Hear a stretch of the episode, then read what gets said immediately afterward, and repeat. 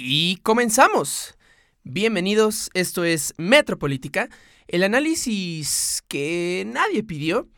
El día de hoy abordaremos o tendremos un nuevo episodio de las 3 de la semana, esta sección de Metropolítica donde analizamos las tres noticias, los tres acontecimientos más importantes en la vida política y social de nuestro país. Y para este episodio eh, abordaremos en primer lugar pues el tema que está en boca de todos el día de hoy, la rifa del avión presidencial. También abordaremos eh, la cuestión de las caravanas migrantes y los conflictos que han tenido con la Guardia Nacional. Y para finalizar, yéndonos, saliéndonos de nuestras fronteras, abordaremos un poco sobre el proceso de impeachment al presidente estadounidense Donald Trump para ver si es posible, de verdad, si es factible que la naranja presidente pueda ser destituida de su cargo. Así que los invitamos a quedarse con nosotros. Bienvenidos, esto es Metropolítica.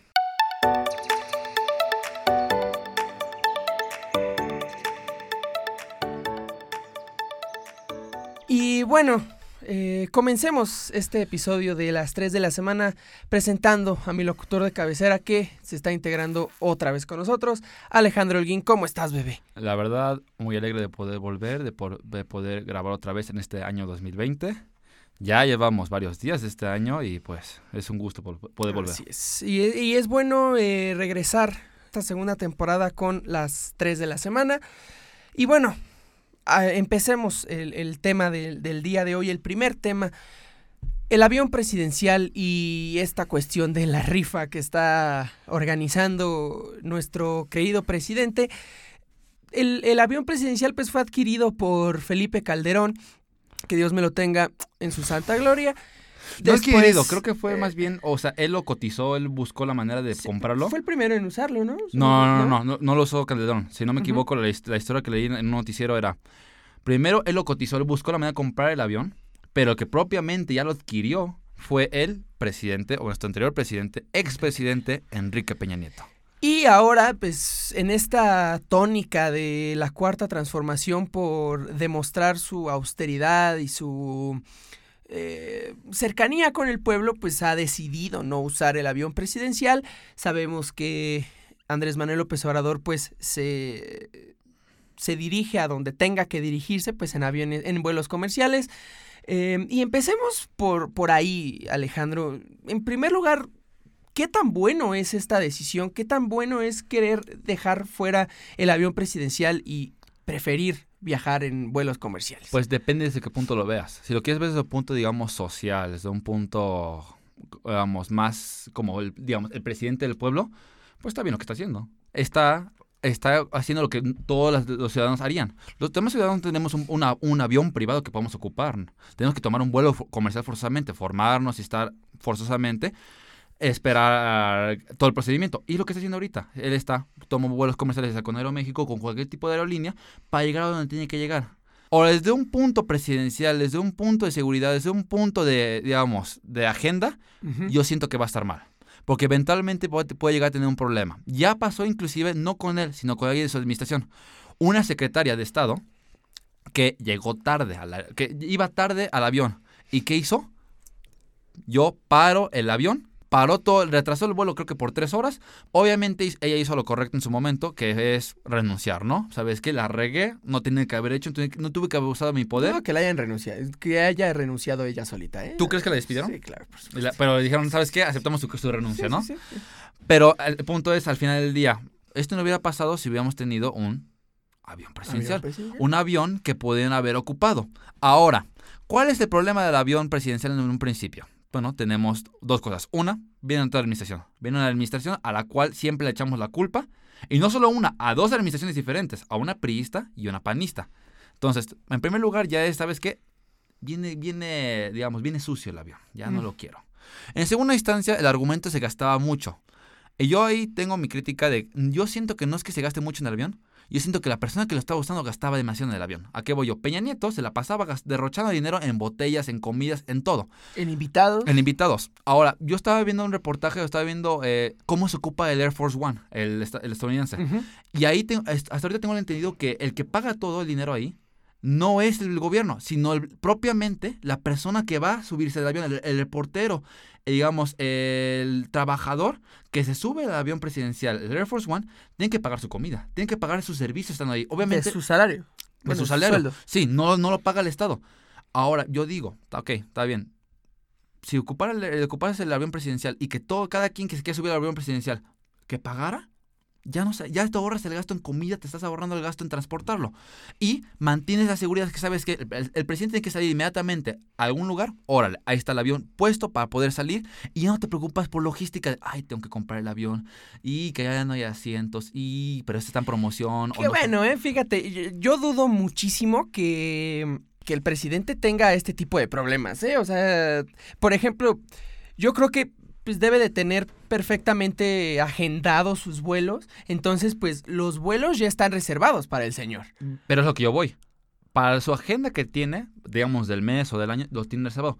Pero si hay algo inesperado, pues, supongamos, Sí, sí, sí, por si pasa un... Lo, lo que pasó en su momento con, este, en, los, en la temporada de huracanes, que, le, pe- que le pega a la costa, a Acapulco en su momento, ¿no?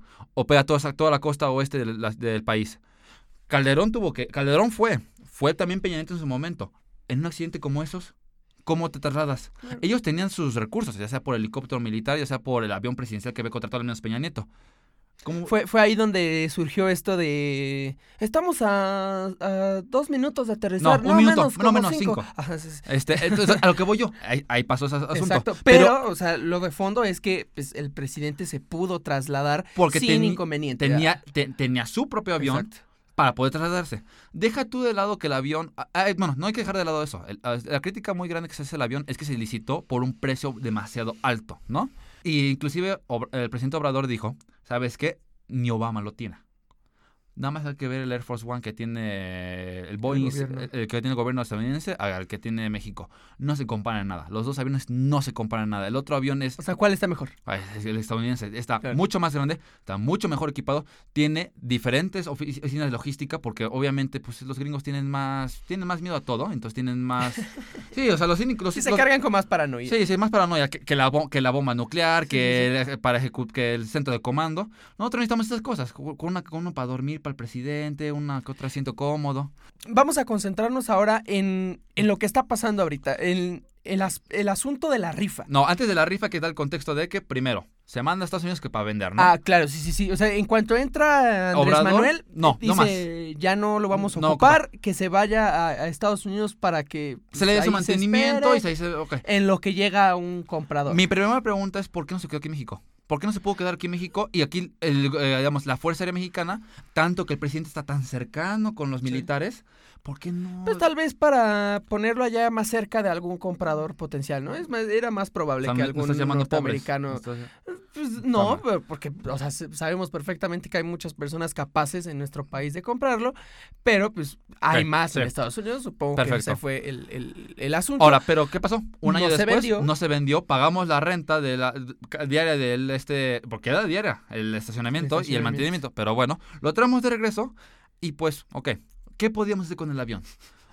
Una persona lógica yo creo que habría dicho, ok, pues ya traigo el avión, vamos a darle un buen uso, lo vamos a integrar a las Fuerzas Arm- Armadas Mexicanas, que le den un uso a ellos, lo, lo reestructuramos para que ellos le puedan dar un uso como un avión militar, ¿ok? No, no hacemos eso, ¿sabes qué? Viene, ya viene manchado de Calderón, viene manchado de Peña Nieto, aunque yo me- me llevo bien con Peña Nieto, en teoría no me llevo bien con Calderón, órale, vámonos, ¿qué puedo hacer? Ok, va, va, va, vamos a ponernos, vamos a ponernos a pensar. Y ahora, Vamos a poner a la ardillita La a ardillita. trabajar. ¿Qué Y es lo que puede yo, hacer nuestra y mente? Alan le contaba yo hace ratito un, digamos, una teoría que tengo.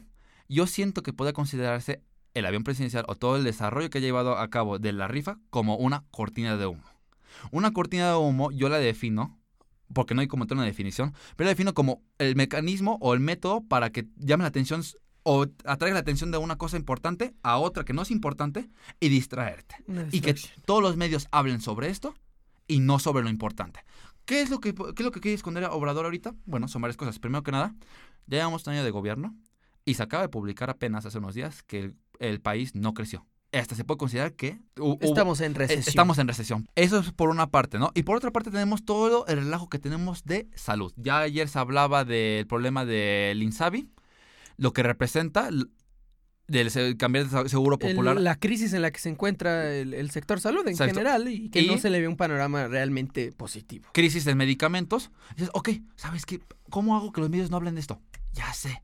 Voy a ocupar y voy a hacer una super rifa del avión. Aprovechando que ya está el avión de regreso, lo rifo, que todos hablen de la rifa del avión y nadie, y nadie pela. al- Presentaron hace unos días el, el cachito, el, el- el cachito Yo del boleto de Yo voy a lotería. comprar ¿Ya lo compraste? No, no te va, no, no, solo la venta ya que- estás haciendo tu ya, ya tengo mi, vaquita. ajá, sí, mi vaquita. Ya de lo que me manda mi mamá, dijo, ¿sabes qué? 500 pesos para la vaquita. Es más, y si en una de esas, le pido a mi hermano otro 500 y saco dos. Me parece que son 3 millones de cachitos los que se tienen que vender Pues, para juntar el, el- el- el precio. Pues se supone que el precio del, del este avión era 159 millones de pesos. Ujú, ¿Sí? 3 millones Ahora, por 500. 3 millones por 500. Aquí estamos haciendo una pequeña operación aritmética porque no sabemos. No, no, no, es- espérate, ya la regué. Este, ah, pero sale 1.500 millones de pesos. Ajá. Pero divídelo entre el dólar. No, son más, tú son 5 millones de Uf. cachitos.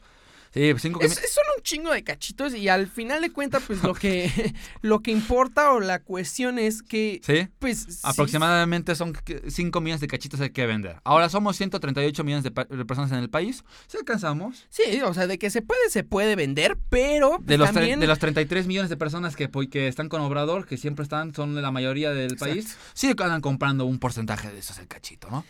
El problema, pues, es todo lo que vendría después, ¿no? O sea, no, el problema es, ¿cómo- ¿cómo llegamos a esto? ¿Por qué llegamos a esto en primer lugar? No tuvimos que haber llegado a esto.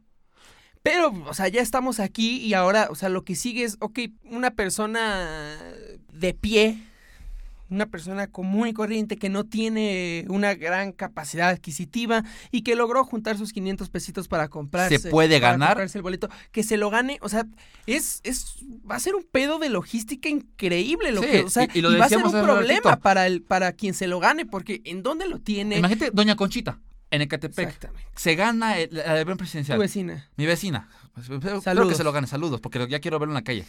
¿Cómo carajos va a llevar Doña Conchita el avión a su casa? O bueno, está bien, no se lo tienen que llevar.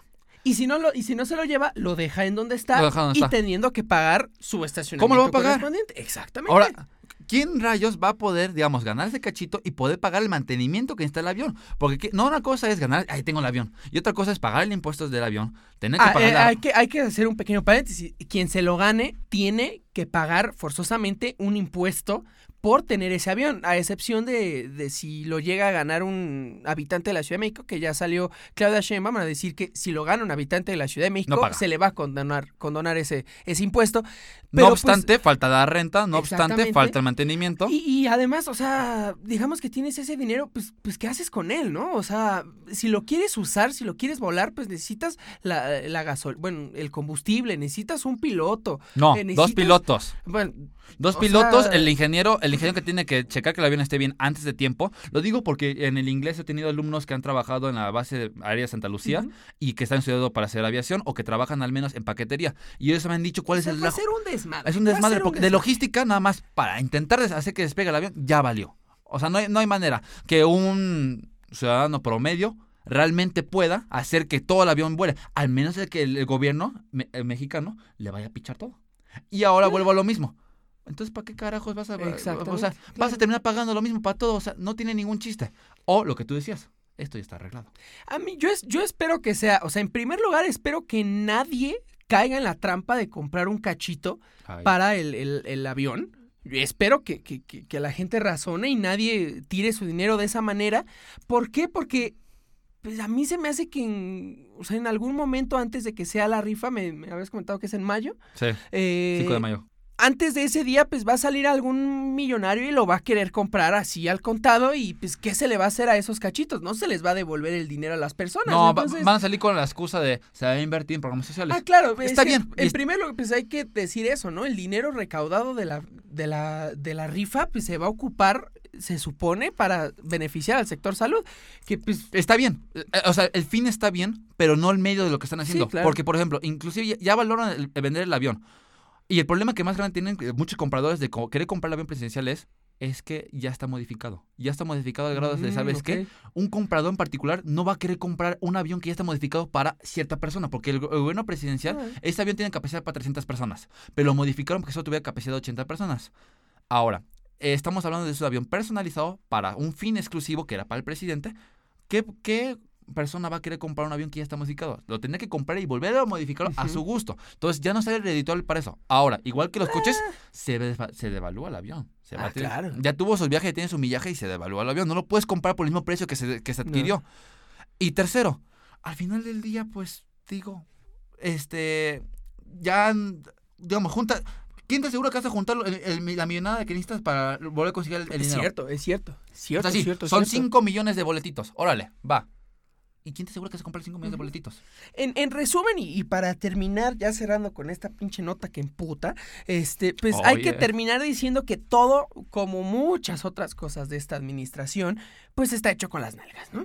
Está hecho con las nalgas desde el principio, la planeación no está bien hecha, piensan muy a corto plazo, no sé en qué chingado están pensando, y lo peor es que yo comparto tu, tu teoría, esto es solamente un distractor para que la gente esté ahí, este, pues pensando en del- otras cosas que no hablando son avión realmente presidencial, importantes. Ahora, lo que nos esperaba Obrador, y es lo que va a tener broncas ahorita, él, ah, creo que, digamos, la- el parar las obras del Tren Maya. Ahora ya tiene Ah, encima cierto. de eso ahorita. A ver cómo cubre eso. No sé si con el puro avión pueda cubrirlo. A ver qué pasa. Pero bueno. Pero bueno, ojalá, ojalá, repito, mi, mi deseo, mi- mis esperanzas para que la gente no compre ningún cachito, que, que, que lo piense tantito y que pues este plan que está de la chingada, pues al gobierno. Ahora, si lo van a comprar uno y nos quieren comprar uno, por favor, les agradeceríamos Sí, mucho. pues donde Quiero caben tener... 500, caben 1000. sí, si hay presupuesto, pues ya sigue su madre, ¿no? Vamos a la primera pausa, Ale, y vamos a regresar hablando sobre la situación de los migrantes en la frontera sur y su encontronazo con la Guardia Nacional. Regresamos.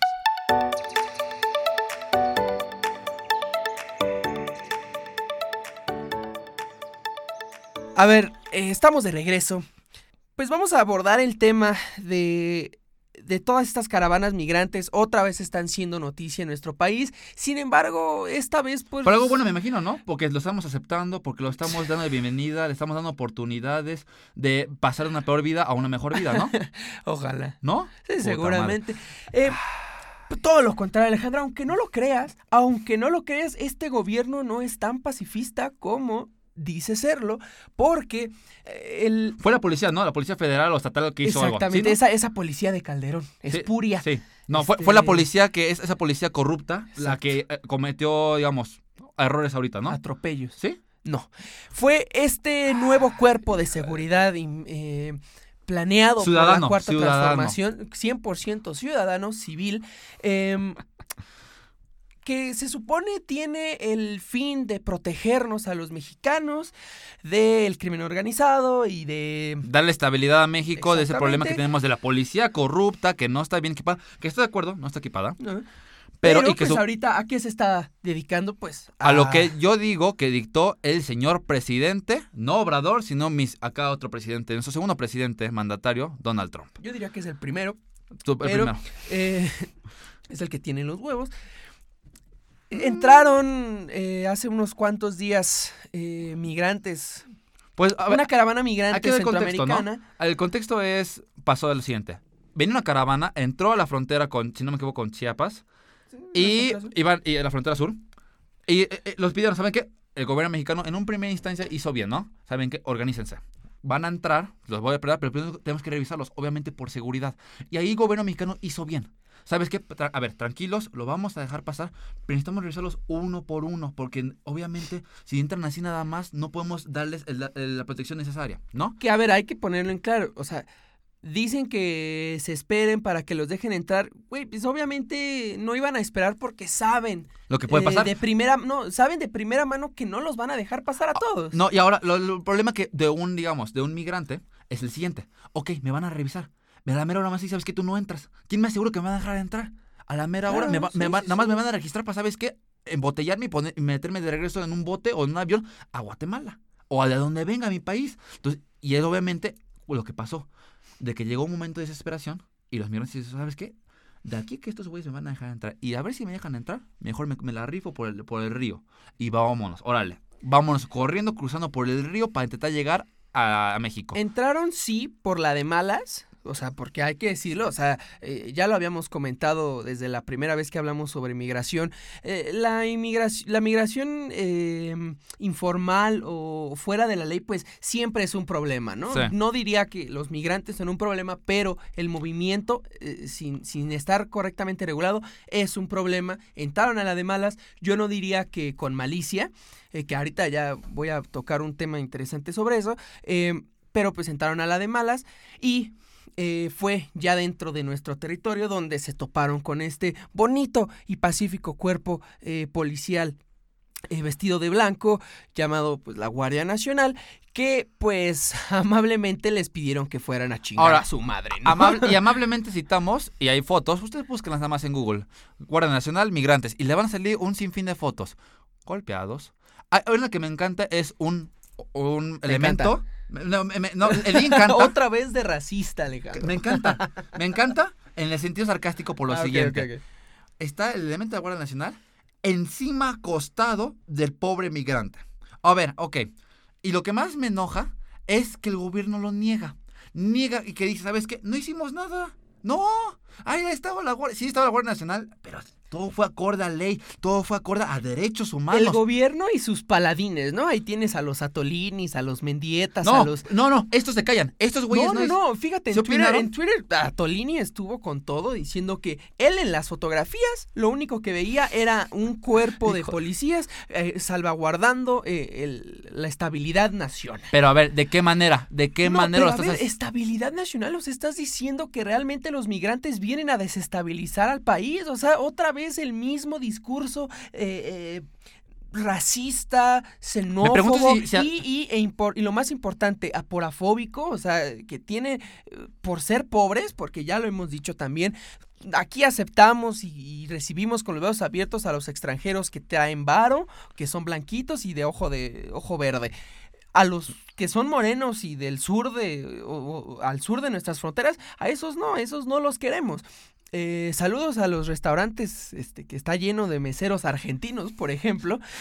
Eh, entonces, pues ahí vemos una muestra más de este doble discurso. Y sí, obviamente eh, el gobierno por una parte callado y por otra parte hipócrita y, y- Me pregunto y si, la, si, la, si Atolini alguna vez ha sufrido algo de... Ha, ha tenido algún contacto de- con ¿Tú crees que sí? No, ¿tú crees que Atolini ha tenido alguna vez alguna eh, eh, dificultad económica o en su vida? Güey, Ahorita ya no, ahorita ya no. No, no, no, güey, él, fue parte del, del Ah, el Yo Soy ITAM, sí, cierto. 132. Aparte de fue... de- Estoy en el ITAM, ¿no? del- no en, el, en la Ibero, donde nació la... No, creo que en Soy el ITAM, es, de- 132. es del ITAM. El chiste es que güey Es de varo, varo, es ¿no? de varo. Entonces, Entonces, nunca, nunca tengo que sufrir de tener que cruzar la frontera o tener que, que ver y poder hablar con un migrante realmente. ¿Por qué vienen? Porque estás- estamos de acuerdo, sí, y es la crítica que nos hace Trump y nosotros hay que ser conscientes de eso. No porque un migrante sea violador, no porque un migrante tenga malas intenciones, significa que todos ellos vengan por esa razón. Sí, es La otra vez el ahora, mismo ¿Tú me vas a discurso. decir que un niño de, de ca- 14 años, 2 años que viene con su mamá, viene a violar? ¿O viene a robar trabajos? No, el niño, ¿sabes qué? Su mamá le dijo, ¿sabes qué? Aquí en Nicaragua, aquí en Honduras, ya no tienes oportunidades. Vamos a valer. La única manera que tenemos es llegar a México. ¿Por qué? Porque allá quizás tenemos una mejor vida. Pero es que fíjate, ahí ese es el problema. No vienen a quedarse en nuestro país. Algunos sí, algunos sí dices... Bueno, sí, bueno, una buena parte sí, pero yo, o sea, la mayoría quiere ir al, hasta- al sueño americano hasta- o ya de plano vamos a Canadá. fíjate, eso es algo muy interesante y algo que me gustaría eh, poner en la mesa. El señor Solalinde, el padre Solalinde, que ha sido pues pieza importante en esta cuarta transformación Sí. y que se ha dedicado a ser un, un emisor del mensaje de, de la cuarta transformación, se dedicó a decir que los migrantes no quieren ir a Estados Unidos, sino que lo que quieren es desestabilizar al gobierno de Andrés Manuel López Obrador. Por supuesto, un migrante que no tiene ni conexión a internet probablemente, o que los- lo que más le preocupa es simplemente comer, o lo peor todo, sobrevivir al siguiente día, anda enterado al tiro lo que está haciendo el presidente Andrés Manuel y quiere venir a joderle la vida. Claro, sí. El, el- el- el niño de 14 años viene, ¿sabes qué? Mamá, ¿por qué no vamos a joderle la vida al presidente Andrés Manuel de otro país? Sí, ah, chingue, vámonos. No tenemos ni qué comer, pero pues... No, este, mira, no voy a la escuela. ¿Sabes qué? No voy a la escuela, no estudio, no me alimento, no tengo, no tengo ni seguridad, no sé si voy a vivir mañana. ¿Por qué no vamos a estabilizar el gobierno Eh, mexicano? Estoy aburrido. Vamos. Eh, fíjate, estaba buscando em, había estado buscando alguna razón para volver a mandar a chingar a su madre a algún miembro de la Cuarta Transformación y ahorita lo puedo hacer con mucho gusto al padre Solalinde por sus pinches declaraciones. Eh, Yo hablaba con Romo con José Luis Romo sobre esto, este asunto del padre Solalinde y me decía, güey, pero pues no te tienes que olvidar de su lucha por los derechos humanos y, y esa declaración no le quita valor a sus acciones. Güey, claro que lo hace. Sí, porque, Claro que lo porque hace. quitas es, todo el trabajo que has llevado a cabo de defender derechos humanos con un comentario Exactamente. antiderechos humanos. Y que ahí se ve, y que ahí se ve cuál es tu verdadera ¿Qué, motivación. qué ¿no? correlación ¿Por qué hay? lo haces? Ajá, porque, porque si, si quisiera defender los derechos humanos, hay dos. Te callas, no dices nada, o simplemente intentas apoyar al final o defender los derechos humanos como lo has llevado toda tu vida. Y no me vienes a, a decir comentarios que completamente van opuestos a lo que has venido defendiendo toda tu vida. Aquí se ve una vez más que, pues, cuando tienes el hueso tan metido en el hocico, pues lo único que puedes hacer, pues, es ladrar pendejadas, ¿no? Eh, para concluir este tema, Alejandro, pues decir que esperamos, eh, estábamos viendo que se aproxima para el 31 de enero la caravana, la llamada caravana del diablo, integrada por, apro- aproximadamente 8 mil migrantes. Esperemos que ah, la Guardia Nacional y el gobierno mexicano haya aprendido de esta eh, desagradable situación que aconteció hace unos cuantos días y pues pueda tratar a, a nuestros hermanos migrantes pues de una mejor manera, ¿no? Sí, es, es más, ahora, ¿sabes qué? Esta vez ni le van a abrir la frontera, esta vez, ¿sabes qué? Ni entras. Ya, porque si entras, bueno, me, me la vas a armar de pedo, ¿sabes qué? Mejor ni entras. Adiós. Eso es cierto, eso es muy cierto y también es triste. Sí. Pero bueno, esperemos. Estaremos al tanto de lo que pase el 31 de enero, que por, que por cierto ya pinche mes ya duró como 4.587 días. Esperemos que todo, que todo la salga cuesta bien. de enero, la cuesta de enero. La cu- Vamos a la segunda y última pausa, Ale, para regresar a hablar sobre el proceso de impeachment a Donald Trump. Regresamos.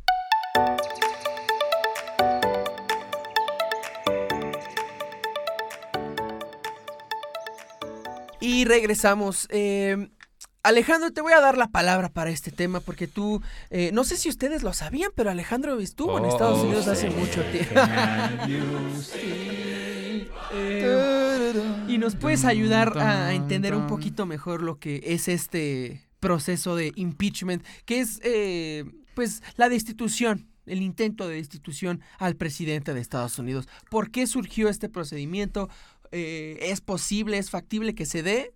Mira, básicamente el impeachment funciona, es un mecanismo en el cual el Senado puede decidir o no destituir al presidente en funciones, ¿no? Ahora, ¿por qué pasa? Diversas acciones, pero normalmente es por el uso de fuerza e- extraordinaria del presidente. O sea, está ocupando Abuso de fuerza. abuso de fuerza. ¿Qué pasó? poder, Por el, el- el más que eh, el que más tiene o bueno, en la historia más reciente que yo puedo recordar es el problema que hubo, que hubo con Nixon. ¿No? Si fue Nixon o Reagan. sí, sí. fue Nixon. No, Reagan, Reagan. Fue, uno de- Nixon o Reagan, de esos dos cabrones. No sé quién de derecha igual los dos. De derecha. Pero el chiste, ¿qué pasó? Este güey, en un hotel, empezó a, a digamos, en su momento, a poner micrófonos. A poner micrófonos para escuchar las conversaciones por sus santos y pontificios, y perdón por la palabra, huevos. Dijo. ¿sabes qué? Tengo la fuerza, voy a poder hacerlo, no le voy a pedir permiso a nadie. A ver, FBI, ponle los micrófonos. Pero, señor, me vale madres, güey, tú ponlos. Así, así, cito, cito, cito. Así pasó, te lo juro. es que así habla. Es que sí habla. Entonces, ¿qué pasa? Descubren esta esto que pasó en Watergate, así se le llamaba el asunto. Y órale, va- vamos con el Senado. Usted no puede hacer eso. ¿Cómo carajos no? Soy el presidente. Sí, pero tienes limitantes y por eso estamos nosotros. Pasa el procedimiento y lo destituyen a Reagan o Nixon. No sé cuál de esos dos. Creo que fue Nixon. Ahora, ¿qué pasó ahorita en historia reciente? Donald Trump. Donald Trump va ahorita para elecciones este año, si no me equivoco. Dios santo, ahorita quiero ver qué va a pasar. Pero cuando estaba en campaña, le pide, pide a uno de sus secretarios que hable con un, el gobierno ucraniano y que investiguen a Joe Biden. Saludos, Sal- chulada. Saludos a Joe Biden, al, al demócrata, al, digamos, la- lo, lo que quedó de Obama. Pidió investigar, pidió que una fuerza extranjera investigara a uno de sus propios miembros del Senado porque, él- porque así quiere. Entonces está pidiendo que una fuerza extranjera intervenga en asuntos nacionales. Y eso es abuso de poder. Estar pidiendo que alguien más haga algo para poder investigarlos. ¿Por qué? Porque obviamente Joe Biden es competencia directa de él para la presidencia. O sea, en, com- en comparación con esto que pasó hace unos cuantos años, en esto sobre Nixon, pues la diferencia es que Nixon lo hizo pues con, con su gente o, o ocupando a su gente y ahora Trump está ocupando a, una, a un país extranjero, Y ¿no? el problema es que está pidiendo que implícitamente sabes que tú, país extranjero, interviene en mis asuntos. Investiga aquí en mis asuntos. ¿Por qué? Porque busca un fin político. Esa es la idea al final del día. Sí, sí, sí. O lo que argumenta la- los demócratas para llevar a cabo este procedimiento. Se, se logró juntar la suficiente evidencia para, ¿sabes qué? Probar que sí, sí pasó esto. Y ahora va el procedimiento de impeachment para, por parte del Senado. Y que y la idea es esto de poder instituir al presidente por el abuso de poder. Ahora, ¿qué tan factible es? Bueno, yo, lo, yo desearía que sí pasara. Porque digo, el presidente, Bueno, el, sí. pre- el presidente Trump nunca ha sido de mi agrado. Yo le tengo tantito respeto a Estados Unidos por, por las oportunidades que me dio en su momento. Pero este culero no se lo merece nada de respeto, perdóname. El hecho de que eh, diga que todos los mexicanos son violadores. Bueno, mira, si nos vamos a poner a enunciar todas las cosas es- desagradables que tiene ese hijo de perra, pues no vamos a acabar. no, no. Pero Creo el, que ya todos lo el- el sabemos. hecho que, me- el hecho que diga que todos los mexicanos son una bola de violadores cuando la fuerza de trabajo de allá ha mantenido su economía. Toda la fuerza, deja toda la fuerza de economía de latinos, toda la fuerza de trabajo migrante ha mantenido a flote esa economía, porque estamos de acuerdo que, de su, ese país es migrante, se creó por migrantes. Digo, y este güey viene a criticar, ya... Su esposa es... Ya, ya, ah, su esposa creo que es Alemana, ¿no? No, no, no, es ucraniana, es Ah, rusa, por allá va, ah, por allá va de esos países, ¿no? De esos del, del- del Balcán. Pero mi punto es este. Yo no, yo no me gustaría que estuviera ahí. Ahora, ¿qué tan factible vaya a pasar? ¿Es posible realmente? Es ya, lo, ya lo dijiste, es esto posible- es un procedimiento que se lleva gracias al Senado Al Senado. estadounidense. Que, ¿Cuál es la primer limitante? La primera limitante y la única limitante importante es que, que- cuántas personas van a votar. Necesitas una, una mayor- mayoría al final del día. No absoluta, si no me equivoco, pero es una mayoritaria, que es, digamos, el 50% más uno. Supongamos, no sé cuántos exactamente eh, representantes o senadores más bien hay en la Cámara de Senadores. Creo que es un dos por estado. Pero al final del día, entonces serían 50 por son 100, 132 eh, senadores al final del día. Creo que representa por población. El chiste es, si no vota la mayoría, no van a instituirlo. Y en el Senado, por desgracia para todos nosotros, Ese es el problema. la mayoría es, adivinen qué, republicana, o sea, del partido del presidente. Ahora, el problema es que este impeachment viene en temporada de elecciones. Es- ¿Qué significa? Ok, a ver, tengo mi candidato más fuerte, ¿cuál es? Pues el presidente Trump. No puedo en, un, en menos de seis meses buscarme a otro niño bonito, como en el caso de México, un Peña Nieto, porque Peña Nieto lo prepararon desde antes. No puedo buscarme un niño bonito desde, desde antes. Intenta de prepararlo en seis meses para que compita para, a la fuerza que trae Joe, Joe Biden, Bernie Sanders o algún otro cabrón que se les ocurra meter a los demócratas. Entonces, allá- Nancy Pelosi también estará dentro de... no, es muy Ah, joven. ah, es todavía muy joven. O sea, sí es muy, muy Sí, vocal. es la que está. De eh, hecho, está- dale, dale, dale. Ella algún día va a, ten- va a tener su oportunidad, pero no, siento que ahorita no. Sería muy apresurado en su carrera política, saber meterse ya al Pero desmadre. independientemente, lo que quieres decir es que pues, al, el candidato o posible candidato demócrata que tú quieras poner, pues eh, va a estar mucho más preparado y va a Que tener cualquier otro más candidato que pudieran elegir Verde, eh, los el republicanos, republicano. ¿no? Entonces, ¿sabes qué dices? Mi, mi fuerte, yo quiero para poder invertir en mi, en mi país y tener mi agenda política eh, viento en popa. Al único que me queda es Donald Trump. Entonces no lo, no lo puedo instituir. Aunque me cague, aunque, a- aunque sé que está mal, los republicanos saben que la agenda política importa más en este momento que cualquier otro Claro, tipo de agenda. las. Y es, es mi compa, lo tengo que cubrir a la pinche naranja gorda. Y pues no queda de otra. El cheto lo van a tener que defender y no le van a hacer impeachment. No hay manera que le hagan impeachment. Al menos de que los demócratas tengan un cambio de corazón. No, los republicanos tengan un cambio de corazón y digan, ¿sabes qué? Por el país vamos a hacer el bien. Adiós a la naranja. Si vaya, se vaya a pasar, no sé. No, no, no, no, es película esto y no es serie tampoco de, de, de Netflix. No creo que vaya a pasar. Patrocínenos.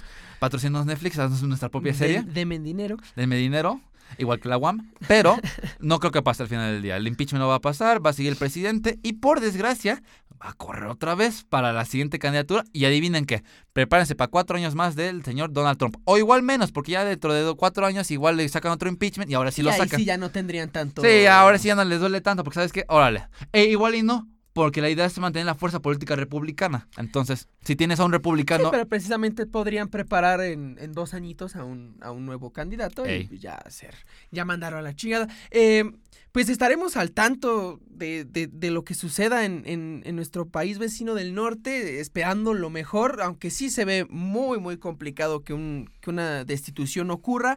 Pero pues al final la esperanza es lo que muere al último y tú lo sabes perfectamente, le vas al Cruz Azul. Eh, Cállate, ¿no? Este es el año. Este es el año. Este Este es el bueno. Este es el bueno. Sí. Muchas gracias Ale por acompañarme No. eh, en estas tres de la semana, un episodio corto. Estamos de regreso una vez más aquí en Metropolítica. Gracias por acompañarme. Ah, ah, antes que nada, un perdón, estaba viendo que me estaba viendo en transmisión en vivo un tío mío. Saludos. Saludos, señor tío. Alberto Holguín. No, no, eh, sí. Este, saludos y ante, de antemano saludos a todos ustedes por escucharnos, por escucharme más que nada a mí, soportarme de vez en cuando.